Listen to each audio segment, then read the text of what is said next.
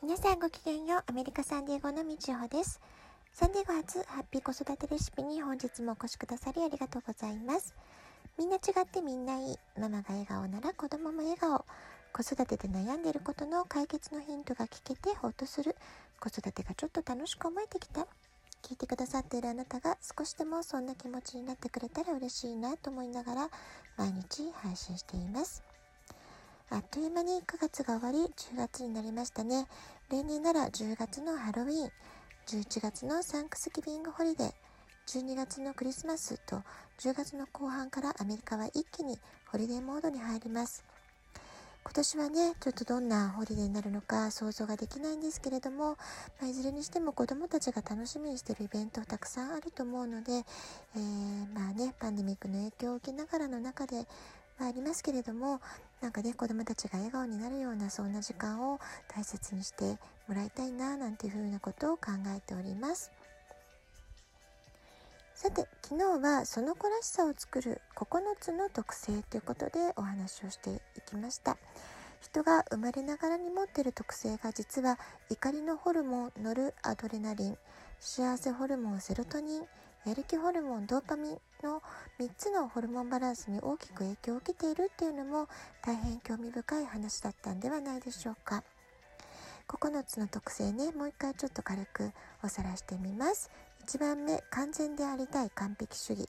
2番、人の助けになりたい。3番、成功を追い求める。4番、特別な存在であろうとする。5番、知識を得て観察する。6番、安全を求め慎重に行動する。7番、楽しさを求め計画する。8番、強さを求め自己主張する。9番、調和と平和を願う。このね、9つの特性のバランス、それが人それぞれであって、そのブレンドの具合によって、その人らしさ、その子らしさっていうのが作られているっていう話を昨日させていただきました。この子に合ったやり方はって考える時にまず考えなくてはいけないポイントはその子らしさっていうのは生まれ持ったものであって周りが変えようとしても変えられるものではないっていうことなんですね。子育てで悩んでるお母さんたちの多くはこの変えられないものを変えようとね、まあ、そこにエネルギーを注いでる時にいくらやっても変わらないまあ、それでねお互いに喧嘩になってしまったりお母さんも、えー、注意して注意して、えー、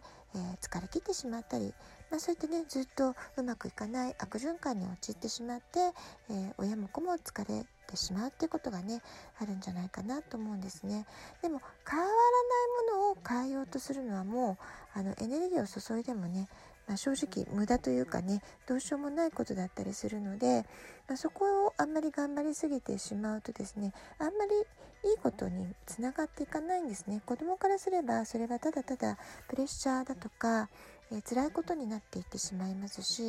えー、自分らしさを塗り替えられようとするとお母さんにねまあ反発をするっていうのは、えー、もうやむを得ないことですよね。で一方お母さんの方はいくら言っても変わらない我が子にイライラするというね、まあ、そういう悪いサイクルに入ってしまうんじゃないでしょうか。どんなに頑張って多くの時間とエネルギーを費やしても変えられないもの、まあ、そういうものが気質であったり個性ということをね、まあ、そこを正しく理解するっていうところをやると目から鱗でああ私は何やってたんだろうってねそういうこう見方がガラリと変わるっていうことがあるんじゃないかなと思います。例えば生まれつき活力が旺盛な子にとっては、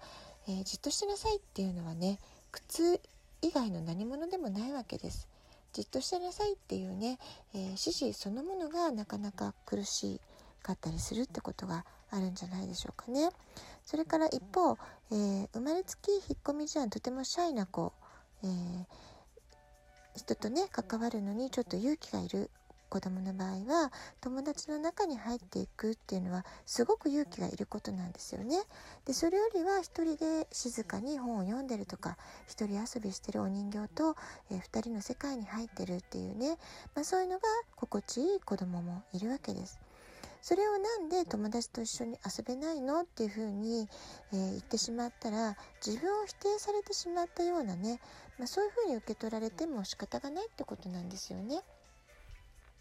こんな風に子育てがうまくいかないなって感じた時は私は変えられないものをもしかして変えようとしてるんじゃないかなっていうふうに自問自答してみるといいんじゃないかなと思います。まあ、そんな風に問い直してみることでうまくいかない原因が浮かび上がってくる振り落ちるってことがあるんじゃないでしょうか。子供が反発する時っていうのは僕らしさ私らしさを潰さないでっていうねそういう子供たちからの SOS なのかもしれませんしあるいは、えー、まあ、そうではなくて甘えとか信頼の裏返しでお母さんだからこそ、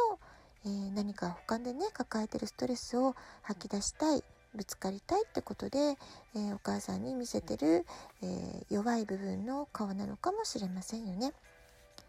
えー、食育の、えー、ラジオトークでもお話ししたと思うんですけれども流行りのダイエットがじゃあ全ての人にマッチしてうまくいくかどうかっていうと、えー、それは何とも言えないわけですよね体質が違ったりとか、えそもそもの食生活好みとかが違ったり、え遺伝子レベルでもね違うと思います。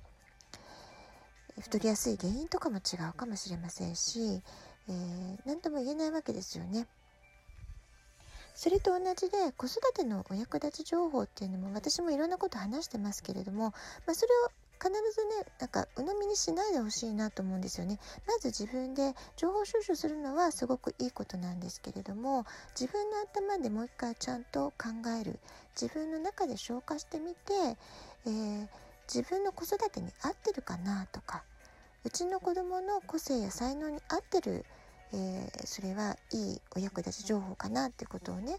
えー、一呼吸考えてみるそれがとっても大切なことだと思いますその上であうちの子育てにはこのアイデアは役に立ちそうだわと思ったことを取り入れていけばいいってことだと思うんですよね。子育てで何より大切なのは自分の子供のらしさっていう部分をその子らしさをきちんと理解してそれをお母さんがしっかり受け入れるってことなんじゃないでしょうか。この受け入れ体制ができた時に子供との時間が良い回転になっていくはずなんです。自分と我が子とはいえども、えー、自分とは全くね違う一人の人間であるってことそしてその子らしさっていうのは、えー、大切にすべきかけがえのないものであるってこと愛情を持ってその子を丸ごと受け入れるまあね、そういったことがとても大切で、えー、お母様たちがそういうことができるってことが子どもたちも自分らしさに自信を持って自分の人生を歩む一歩をね踏み出せる、まあ、そういった、えー、スタートラインにつけるところなんじゃないかなというふうに思います。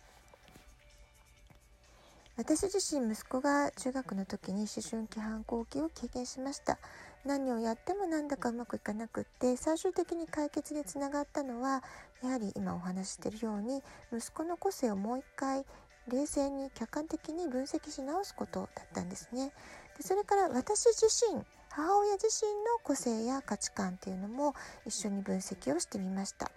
こうした自分の体験を通してプロファイリング子育てっていうのを推奨しているんですね。個性診断に基づいたカウンセリングをしたり家族検証といって親子の関係性を個性の観点から分析して、えー、親の個性子どもの個性それぞれの個性に合った、えー、話し方関わり方についてのアドバイスっていうのをさせてもらっています。客観的な視点で子どもの性格や個性を見直すそして親自身が自分の姿を見つめ直すってことで親と子のものの見方感じ方考え方、まあ、そういった違いに気づくことができるわけなんですね。えー、そういう客観的な分析ができるとお互いの個性価値観の定義づけができますし、えー、それぞれの違いが分かって認め合うことができるんです違いをねまず認識しないことには認め合う受け入れ合うってことができないわけなので、えー、まず分析をして知る正しく知るってところをね大事にしてほしいなと思います。それができさえすれば尊重し合える認め合えるっていう関係性に必ずなっていきます。子供のありのままを認めるためには第三者の目客観的な視点を持つことがとても大切です。客観的な視点で子供の性格個性をプロファイリングしてみませんか？お子様の、えー、特徴をしっかり理解し受け入れ寄り添うことができたなら必ず正しいアプローチが見つかりますし、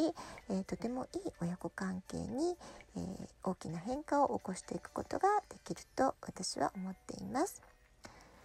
はい、ラジオトークアプリインストールしておきますとスマホからいつでも簡単に聞くことができます。アプリの下の方の2つのボタン質問を送るギフトを送るどちらからでもメッセージを送ることができます。ラジオトークを聞いての感想質問子育てのご相談などそうですね今日お話ししたプロファイリング子育て分析どうやってやるのっていうようなねそういうご質問も大歓迎ですので、